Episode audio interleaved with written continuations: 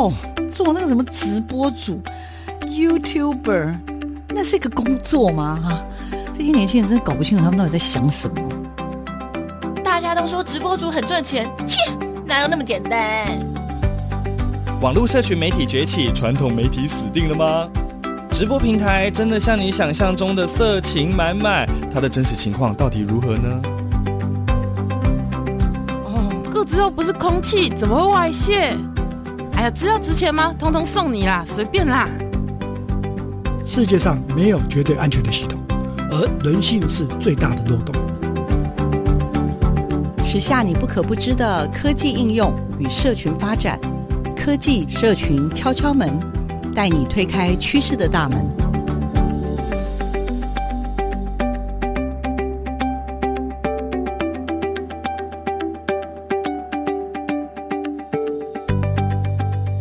迎收听科技社群敲敲门，我是主持人小黄老师。各位空中的听众朋友，大家好，很开心又在礼拜六跟大家分享我们各式各样的科技新知。我们邀请了呢，我们的这个科学说书人肖玉姿姐姐呢，专案经理呢，来我们节目上分享，相信大家学到了很多。然后呢，因为呢，其实现在的这个所谓的全球暖化的议题，还有包括这个所谓的这个永续的议题，不是只有企业关注，教育界也非常非常的热门呐、很多的课程呢，都要去跟 SDGs 啊、ESG 这些去做连结，所以老师们也就会觉得，哎，到底要怎么跟孩子们讲这件事情？而且而且，关心的老师或家长甚至会说，哎，小黄老师啊，这些东西你可不可以给我们看到一些？国际上的一些数据能够证明说，真的全球暖化已经没有办法再等了。所以小黄老师很开心，我们又有机会呢找到我们的科学说书人，我们的玉姿姐姐呢再次来到我们的节目现场。这个月呢，我要特别请她呢跟我们聊一聊，因为我自己真的觉得全球暖化这件事情真的很重要。那上次她跟我们聊到了好多什么碳焦虑是吗？然后呢，黄碳。呃，绿碳还有呢，蓝碳，各位还记得吧？哈，我又称她为叫做静玲姐姐，还是零碳姐姐，零碳姐姐，对不对？来，听到她可爱的声音了哈，来，先跟听众朋友打个招呼，然后跟大家聊一聊吧。哎，呃，再请大家复习一下上次教的东西，来，有请。好，大家好，早上好，我是玉姿，那我就是来先跟大家讲一下，我们上次有提到碳焦虑，就提到了 C band，然后就提到了绿碳、蓝碳跟黄碳。还有我们后续会遇到的碳盘查，怎么量自己的体重，还有我们如何从生活来做这些落实，如何减碳的，我们落实每个国民的一些减碳手段，相信大家都已经慢慢的开始。尝试到这样哦，我们我们其实对每一个减碳都是有一份责任的，而且我们今天会探讨到我们所谓的公正转型，就对我们这个世代还有下个世代如何了解这个温度还有气候变迁的变化所带来的影响。真的，因为这个议题真的好重要。刚刚玉芝姐姐提醒的这些内容呢，如果你已经忘了需要复习的话，赶快去把 Podcast 叫出来，可以听一下哈。那呃，这次呢，玉子姐姐呢是有备而来，因为她本来就已经准备了一整套很完整的内容要跟大家分享。但是小黄老师有说我的脑容量不足，不要这么说。他前次要讲的时候，我就吓疯了。我跟他说不行不行，你要下一次再来教我们哈。那这些我们希望的所谓的这个呃零碳啦，或者近零这样子的一个状态，都是我们所期待的。对，台湾。落后的人家将近二十五年，对，但是我们只剩下二十五年。我们现在在后段班，我们赶快冲刺班，要赶快往前冲。对，我们来看看看考前猜题，猜题一下。所以玉智姐，你这次最想要跟我们聊的是，呃，就我所知啦，就这次想要跟我们介绍的，就是所谓的这种呃。整个的全球暖化的一些现象，对不对？对，要不要先给我们大家做一点点的提点？好吧，既然准备好了，赶快跟我们说一下。好的，跟大家想要分享一下，我们已经开始发想到这些减碳的一些，不管是骑 U bike 或是一些零碳的生活。可是最重要的是，它到底影响着我们什么？很重要，日常生活当中，我相信大家有没有感受到七月的均温？有没有感觉到非常的热？据说今年的七月是全球以来最热的一个月。可是这个一个月是怎么形成的？说不定正是我们上一集提到温室气体累积而来的。我们好啦，讲开玩笑一点，叫做共业或是业力引爆所带来的这么热的天气。可是我们八月的时候就遇到了强降雨，有没有想过？就是诶，那几个月下了那么大的雨，好像把一整年的雨都下完了。到底是为什么会有这样的极端气候？突然很热。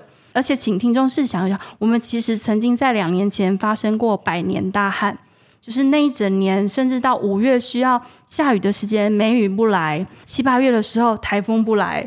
然后如果再不来，我们真的又大家要彼此节约用水到什么时候？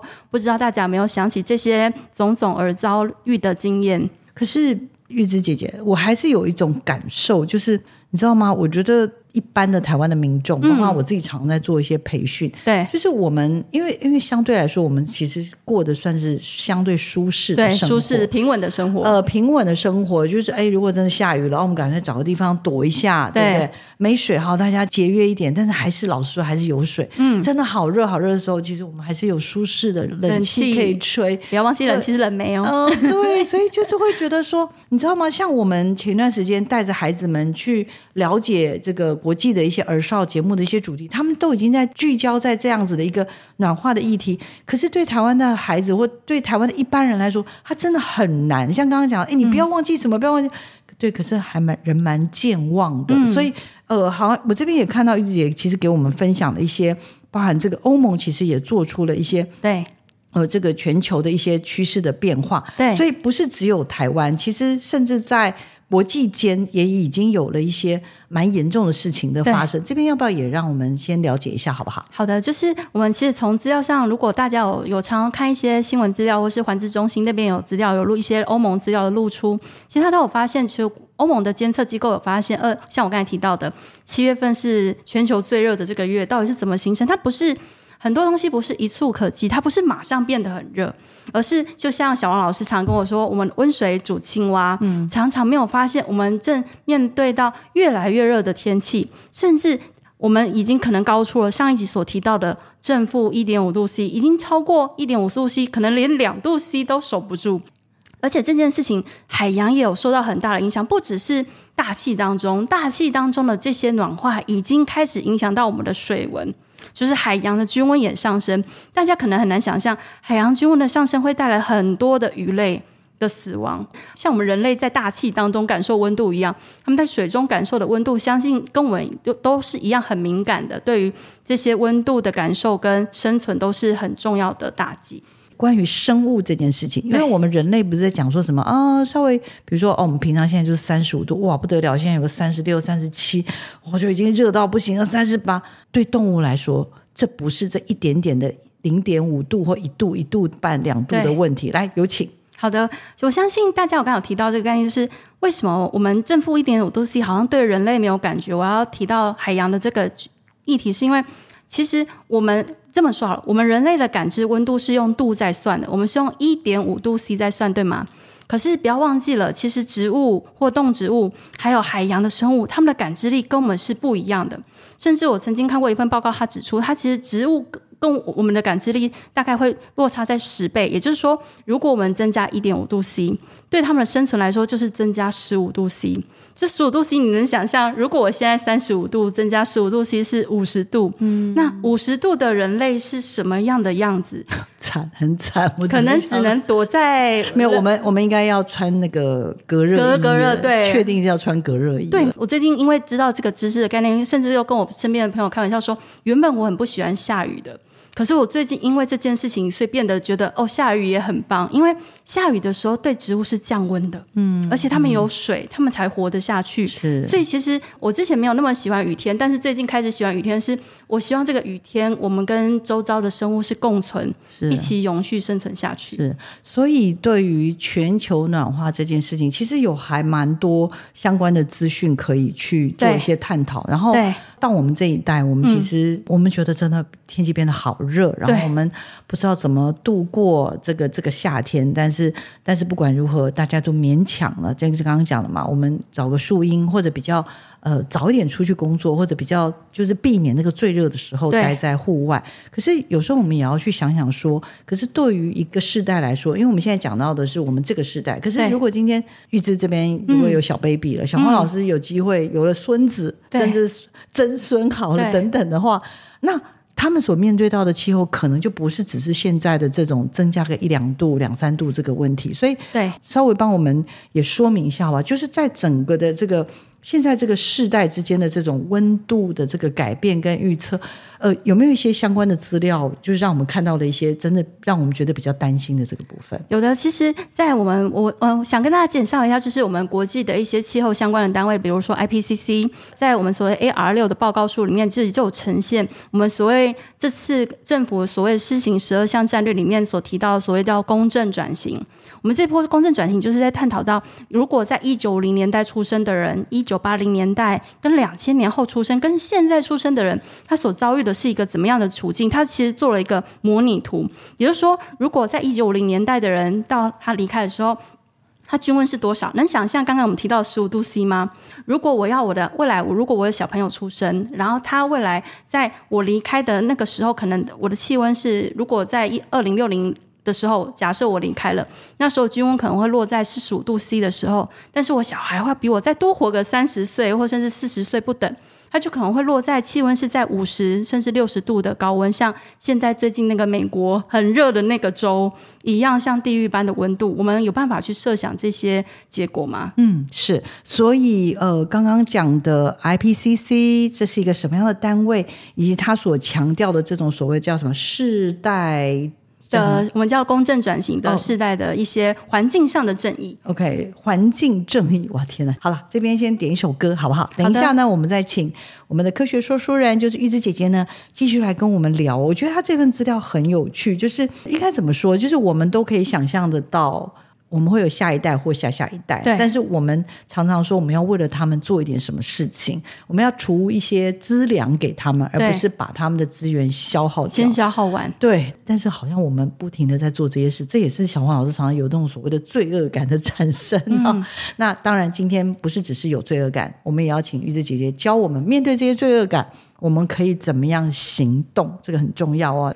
静灵啊，我觉得碳排啊，等等这些议题呢，我真的很希望不要是恐吓诉求。为什么？因为呢，这种恐吓诉求到最后呢，他就疲乏了，因为觉得救不了了，那就别救了吧。嗯、但这应该不是我们希望的。我希望让大家还是知道。我们可以做点什么？嗯，所以哎，让我们继续聊一下刚刚有聊到的这个好酷的组织哦，它其实有嗯，它有发布了一些相关的资料。对，先介绍一下它是一个什么组织，以及这次那个也提供了相关的这些很重要的一些资料的分析，来帮我们介绍一下。好的，跟大家介绍一下 IPCC，它其实就是政府间气候变化专门委员会，它是一个联合国底下的一个跨。政府的组织，现在大家听到我们未来会谈到那个温室气体有七种，那七种的，就是我们产生所谓暖化的系数，就是从这个委员会它倡议出来。它最近有一个最新的报告叫 AR 六。那我要跟大家讲一下，企业不是会有 ESG 的碳焦虑吗？我们上次不是有提到碳盘查吗？你知道碳盘查那些系数就是这个委员会提供出来的。对，他每天都在算新的技术到底暖化到底有没有提升多少，都是 他们算的。可是他们也常常提供可怕的数据，因为我刚刚看到一些数据有有点腿软。他们说我们那个怎么讲，就地球发烧的速度有点太快了，对，不对？对，所以请大家多多帮忙。今天还是会持续告诉你可以怎么。做，例如第一个就是尽量使用这种环环保循环使用呗，循环使用的各种设备，尽量搭乘电大众交通运输之外，还要尽量使用电，电动车、电动车，还有电动机车，还有就是我们减少快时尚，减少废弃物的产生。好。我们的这个叫做嗯，我们的 IPCC 这边所提供的相关的这些数据跟分析，我觉得这个也是蛮值得让大家也先知道一下。刚刚有讲到这个有点像所谓的居住正义，我们现在这个叫做世代正义，正义。就是说，哎，我们这一代或者我们上一代所享受的幸福，对不起，不管在气候在环境上。我们的下一代，我们的下下一代都应该要有同样的权利，可以享受这样子的一样的环境。但是我们有没有做到？自己摸摸良心说。好的，就是 IPCC 它其实有一份报告指出，如果是一九五零年出生，提醒大家一个小知识，不知道大家有没有听过人类世这样的概念？其实就是最近有科学专家已经指出，人类真的已经掌握地球了吗？就像恐龙这样，确实从加拿大的一个湖泊里面发现，一九五零年代人类开始透过工业化掌握了地球，但是我们也使用了这些资源来造成全球暖化的影响，也是我们自己真的是首当其冲的，可能说是一种。推手或者是帮凶吧。那我们 IPCC 其实有提出一张图，就是在一九五零年出生的人，如果他活到七十岁的时候，他可能会是今年左右落在，比如说七十岁、八十岁。你能想象吗？他们那时候的温度跟我们现在温度其实已经差异很大了。而且甚至可能因为热衰竭而提早离开。那更遑论说，一九八零年后出生，我们可能会在什么时候离开呢？二零六零的时候离开。那时候已经是我们要达成近零目标的时候。可是我们达成目近目标，已经造成温室的上升，可能达到一个有高度排放而导致正相关的情况。更不要说是千禧年、两千年后出生，他们如果真的要离开这个世事，甚至我们因为医疗的关系，人们是其实可以延寿。Maybe 到一百岁或一百二十岁，可是那时候的我们有这样的身体环境上，可以让我们活到一百岁或一百二十岁吗？更不要说，如果今年二零二三年才出生的孩子，我想象他离开了这个世界，如果可以延寿，至少是至少要进到二十二世纪了吧？可是那时候我们的气温可能已经达到，他们要么就要变得很耐热，要么就是要承受起现在大家所看到的冰河融化之后的居住地很多。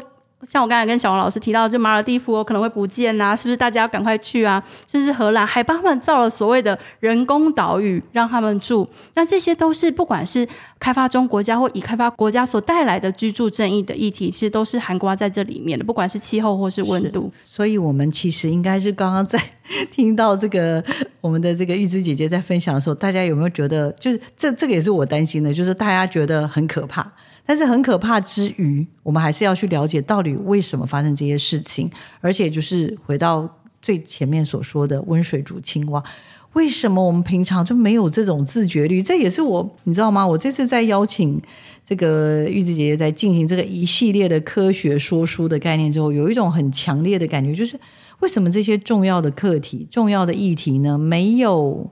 及早或者用更多亲民的方式让大家了解，嗯嗯、因为我非常不喜欢恐怖诉求，但是、嗯、但是看来现在是没有恐怖诉求也没办法了，因为我们第一个肚皮有了问题，嗯、第二个我们连活下去都有问题了，所以这真的是一个好怎么说，就是好难的课题哦。那玉子可不可以帮我们也？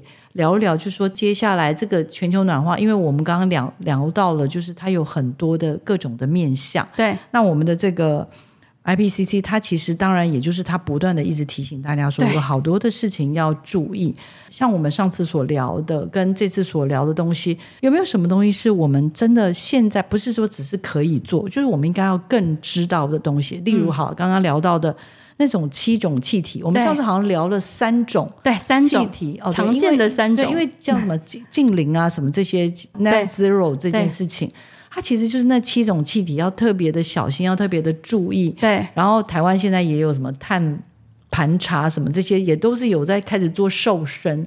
那这七种到底是什么？我看我们还是回到根本哈，先来搞清楚这 到底这七种有害的叫什么危险的温室气体的，它其实已经规范在我们家我们国家。其实这温室气体不只是 IPCC 有提到，我们国内有之前叫温室气体减量管理办法。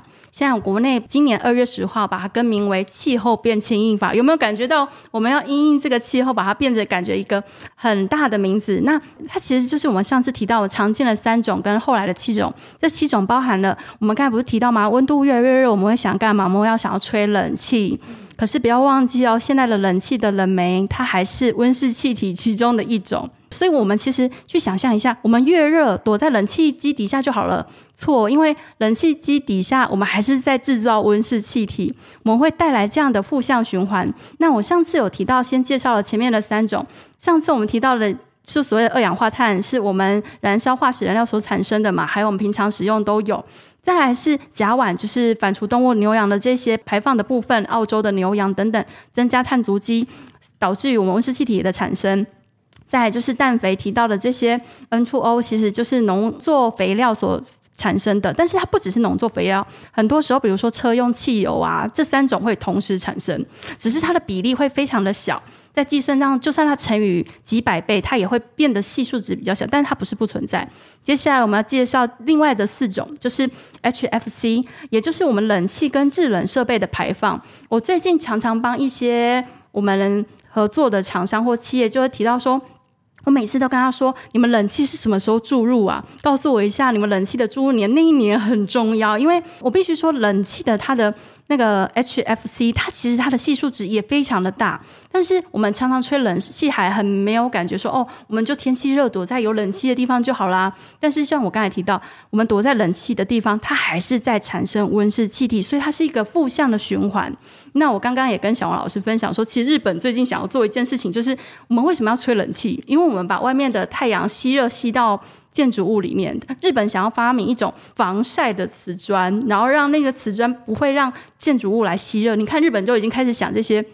有的没有无微博的周遭来解决这些问题，那我们还他们也很紧张啊，因为因为他们因为他们如果好好把这个发明好的话，这不得了哦，对啊，对,对是一个商机。不如上次不是讲什么碳权吗？对对对，他如果做这件事，他那个碳权就多厉害啊！光光产生那个又不知道多少人跟他买他的那个碳权，他就很大的商机。所以其实危机有时候是一种转机，是就像小王老师在跟我聊的时候，他说每次我们碳焦虑都觉得好像这个我们人类是完蛋。我说其实说不定我们冷媒未来会开发出一种不让它变成温。室气体的冷媒，那就是我们为什么要透过科技，然后来参与这个节目，告诉大家，每一次我们的技术效能的提升，其实都是为我们人类带来更多的机会。没错，其实这些都是我们希望能继续脑力激荡的部分。来，先举手，因为我们现在讲了一二三四嘛，总共有七种毒素。对，呃，其实刚刚讲了这七种呢，也是 IPCC、呃、IPCC 嘛，那这个联合国的组织所提醒大家，这七种就是。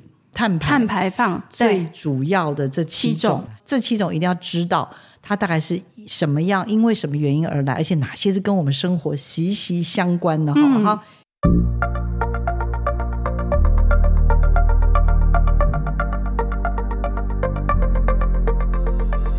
好，我是台湾永续站的玉姿。接下来我们要这次帮大家介绍一个小科普，就是碳足迹。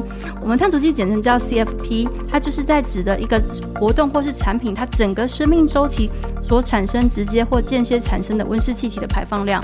包含我们现在看到高铁票根的后面，下次可以翻开来看，现在是几公克，那会有个小脚印，它就是我们环境部所发售的碳足迹的认证。那我们需要透过公民的监督，让大家知道说我们同样产品之间的比较，然后我们选择更。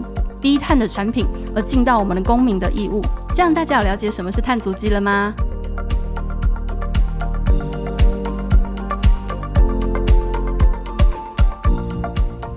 节目现场是我们的科学说书人玉子姐姐，玉子姐姐呢刚刚跟我们分享了那七种温室气体的什么邪恶因子。我们刚刚听了四种，二氧化碳是燃烧化石燃料的，嗯，对，然后再来就是这个。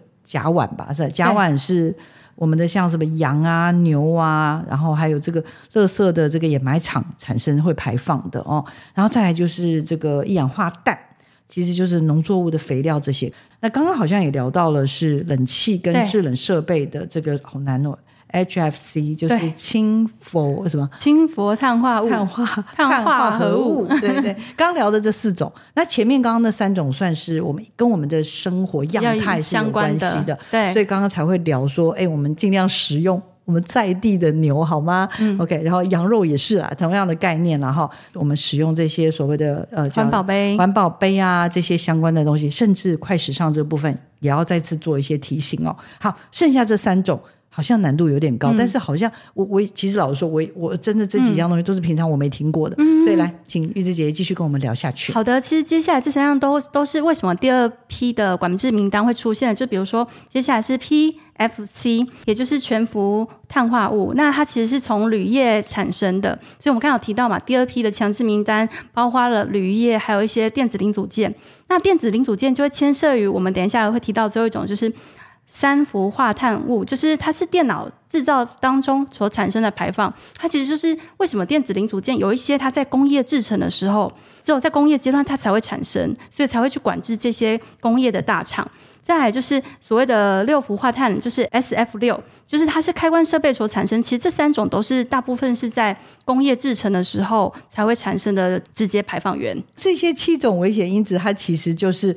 温室的气体主要啦，被定义被定义出来，然后这七种就是最容易产生那个那个什么，就是温室效应的这个主要，然后现在也被我们的这个刚刚讲的 I P I P C C I P C C 是吧？对，特别被列管的，对对，哇，真的很难呢，好哇，那好了，我们知道这七种之后啊，怎么讲？他这边有提到二氧化碳是对环境威胁最大的温室气体，那那排放很大，而且呢，它在大气中就是会存很久，对，所以这边也是在。呃，二氧化碳的部分其实好像感觉上是大家是最关注的，对，对不对？没错。好，刚刚有说到了嘛，就是呃，有提到了类似像这种碳足迹这件事情。对。因为上次有聊到碳盘查，盘查就每个人都要注意自己的体重。嗯、对。OK，有没有呢？有非常非常多的碳排放。嗯。上次也有聊到，就是这些机构里面要好好自己去自我管制。对。对，不要碳排放量过大，可以这样说吗？嗯、对，没错，没错。好。但是谈的过程当中，一直有出现了类似像碳足迹这件事情，嗯、看来这次也可以把它好好说清楚了。他刚刚说碳足迹也很重要，嗯、而且更重要，要不要跟我们聊一下？我们刚好提到甲烷的部分，不是有提到牛羊的排放是甲烷吗？那如果我们进口牛羊，它就会变成我们碳足迹，会增加碳足迹的部分。那其实为什么要提到碳足迹？其实碳足迹在我们日常当中当中息息相关。但它的概念其实它也是承袭于上次我们提到碳盘查，它是一个 ISO 的概念，只是它的概念比碳盘查更深远。怎么说呢？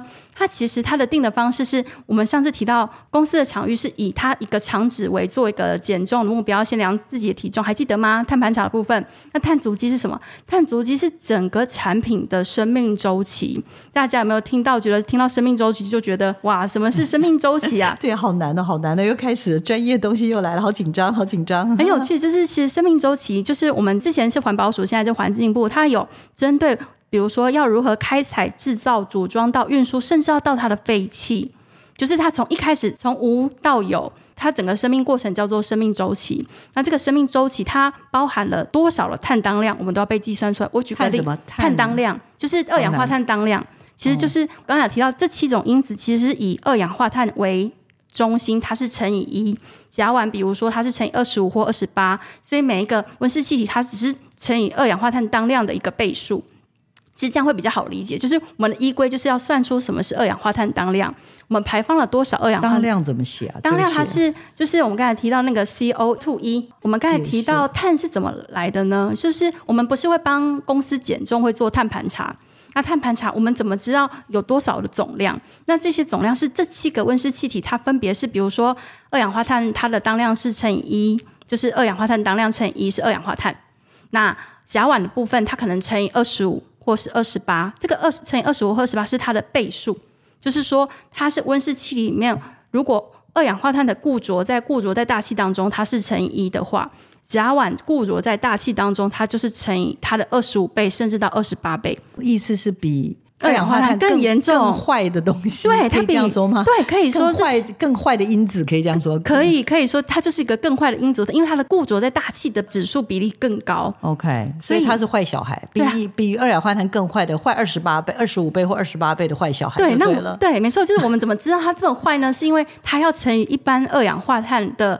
几倍来决定哦，哦，原来它的倍数会这么那么大的成长，所以反而是后面的这六种我们要尽量去避免，是因为二氧化碳乘一，可是后面可能乘以二十八，甚至两百多倍、四百多倍，是更坏的坏小孩的概念。对，它聚集的效力是更大的，哦、所以但是我们要把这些乘以几倍，有没有？要把把它计从计算题一乘一乘一乘以二十八，再一乘以。两百多总加起来就是我们刚才上次提到碳排放的量有多少，嗯，所以它必须是乘以这样的倍数。那我们后我们现在提到的碳足迹，它就是我们刚才提到整个生命的周期嘛。那什么时候我们会看到碳足迹呢？呃，我想问大家，你有没有搭过高铁？有没有拿过实体的车票？我希望大家可以翻一下实体车票后面有没有一个灰色的一个部分，它其实就计算了我们这一趟搭乘高铁多少的里程数。使用了多少的碳当量？这个当量就是用我们刚才那些转换数据而来，嗯，发现哦，像像小王老师跟我说，这么多人搭乘，我们高铁的加班车就是这么的多。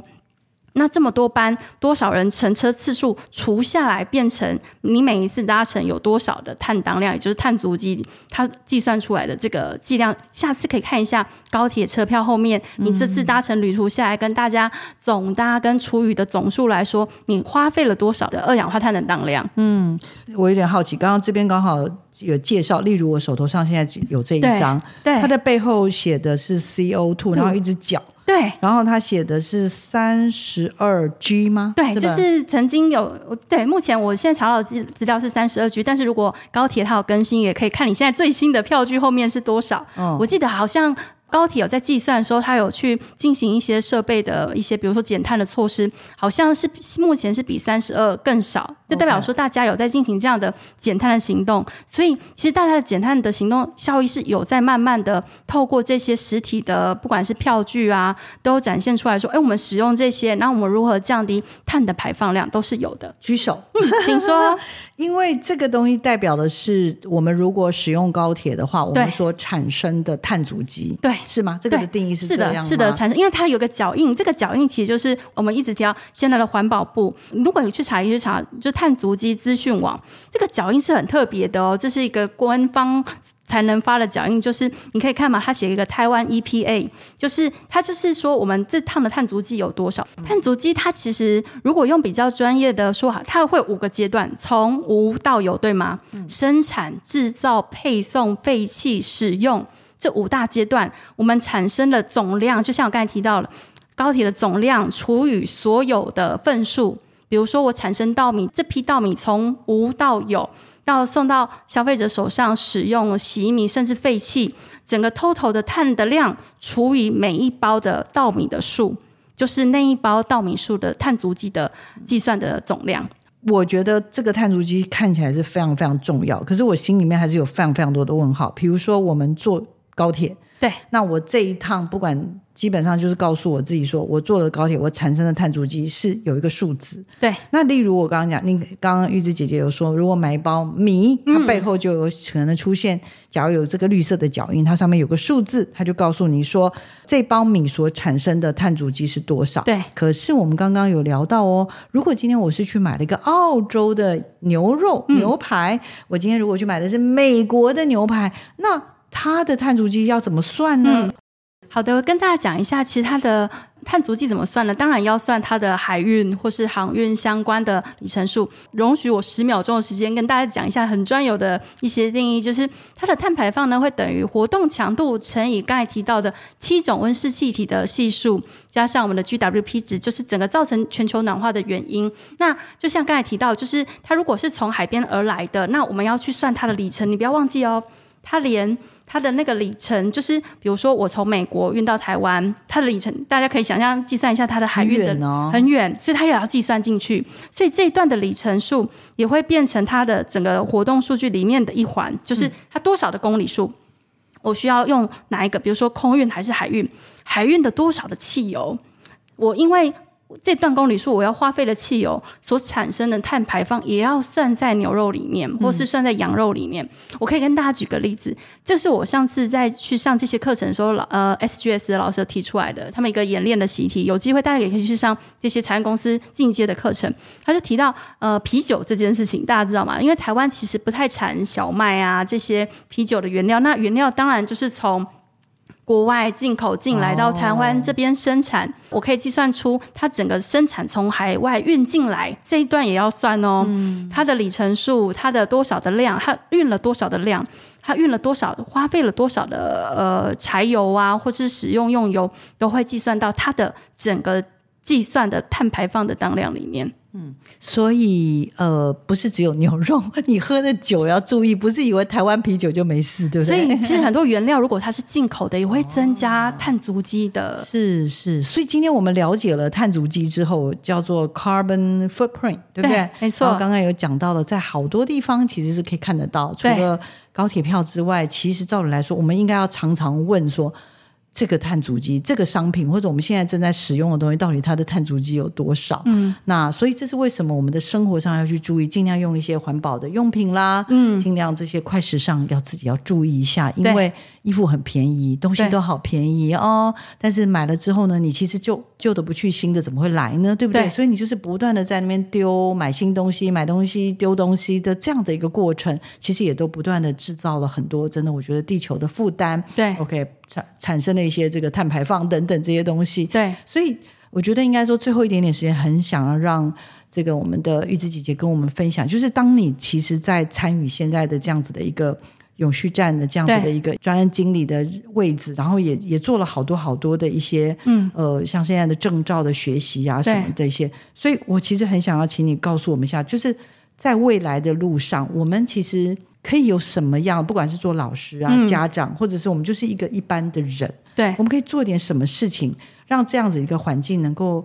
有一些些的舒缓，甚至就是我们有一些很高度的自觉性。嗯、我我在这件事情上面，我还是非常非常的好奇。好的，我们就是我们生活在这样的生活圈里面，其实我们可以透过我们其实也是介入其中，呃去 push 这些企业跟厂商。我希望能回顾大家，我们上一集有提到 E S E S G 的 CBAM，其实 CBAM 它要计算的不只是碳盘差，它要计算到碳足迹，也就是我们刚才提到，它对于整个产品要计算的是它的生命周期。那计算出来，其实台湾目前申请。我必须说，申请碳足迹的厂商不在多数，所以我们应该鼓励这些。如果我们看到一个产品，我们就要先问厂商：你的碳足迹、碳当量是多少？我希望能透过我们的平常的使用，去促使这些厂商去申请这些碳足迹的比较，而且是有很多商品后面应该都要有绿色的角胶。对，有角胶，我们才知道原来我们用的这产品是不是国外引进来的啊？它增加了多少的碳量？那我们如果它从国外进来，造成跟国内的商品来说更多的碳排放量，我们可不可以透过选择商品上来做一些？抉择，我们希望它脚印上面的数字越小越好。对，我们希望它字越小越好，因为等于它透过那个也告诉我们哦，原来这是国产的，因为国产不用增加这些碳足迹的当量嘛，它本身生产多少还是有啦，但是有，对，还是会希望就是说，因为这样其实就会有机会更能够照顾到在地的，不管是一些。刚刚讲的生产厂商，或者是在地的一些这种所谓的呃农农产啊、物产啊，刚刚讲的甚至畜牧业啊等等这些东西。对，因为现在比较少。如果我们下次可以看到一个产品，就跟他说：“哎，这个产品的碳足迹是多少啊？”我们去问这些我们买这些东西的厂商，促使这些厂商去做这样的碳足迹的认证，告诉我们，我们才有办法做比较嘛。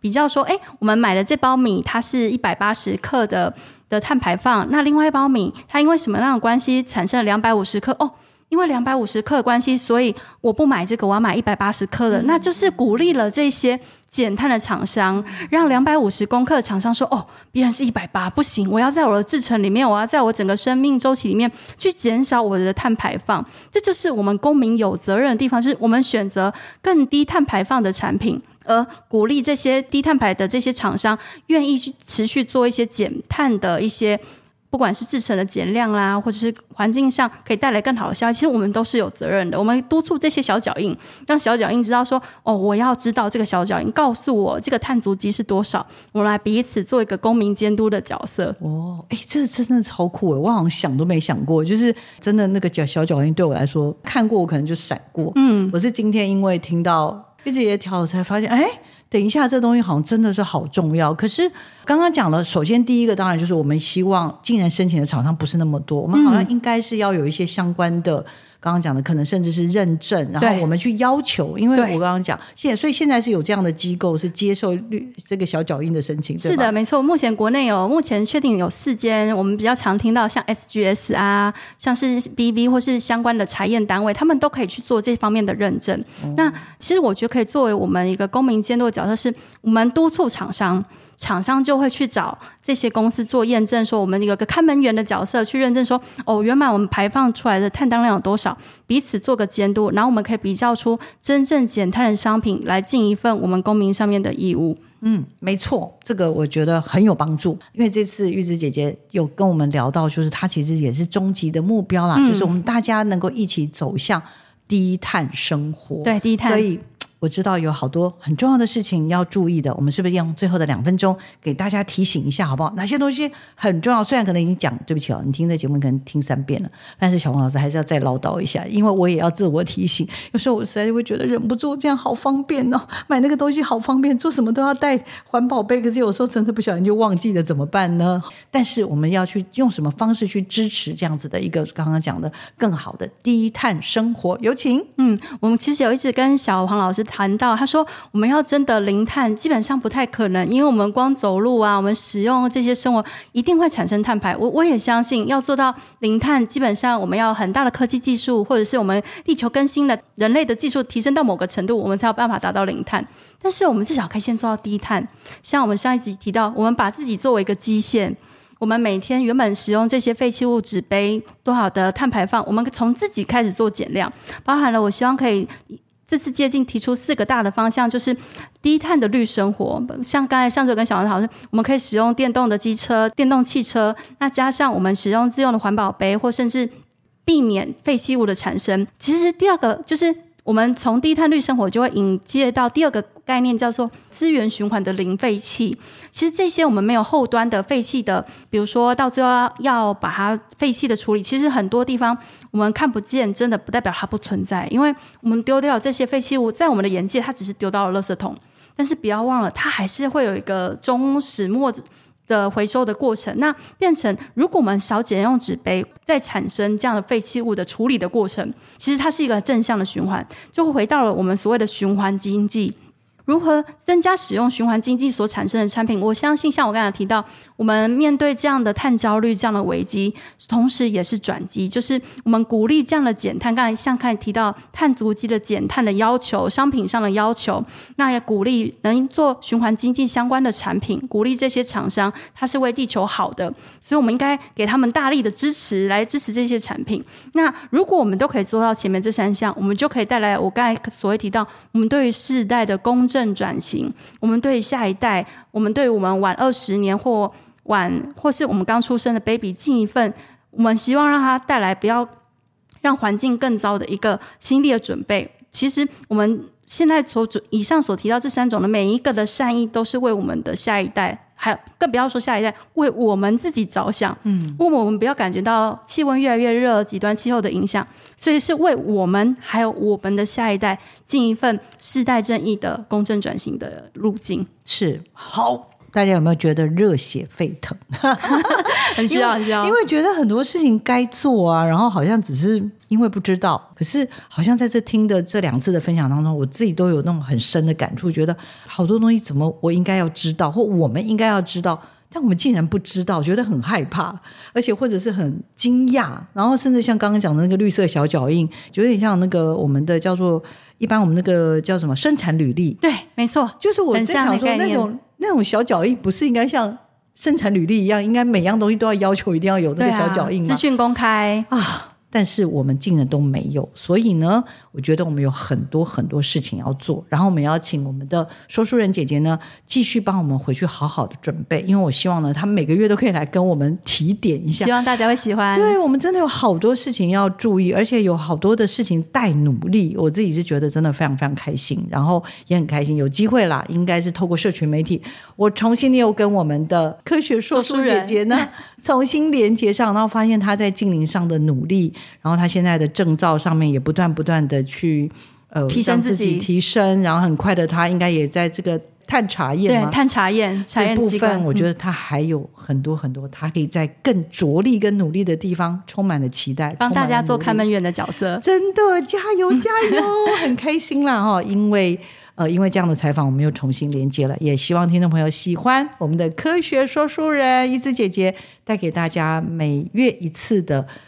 这个关于这方面的一个提升，大家希望能够给予我们更多的支持，请大家呢可以到我们的粉砖呃科技社群敲敲门上面呢给予一些支持。那也欢迎大家哦，如果一次听完不清楚，可以再到 Podcast 去复习一下好吗？然后我也鼓励玉子姐姐呢，在二零二四年的时候能够创自己的。Podcast，Podcast，对，一定要的，他太会讲了啦！哦，没有，谢谢小老师，请大家继续支持。那我们的节目就到这边喽，我们请听众朋友持续锁定我们的科技社群敲敲门，谢谢，谢谢大家，下次见，谢谢，拜拜，拜拜。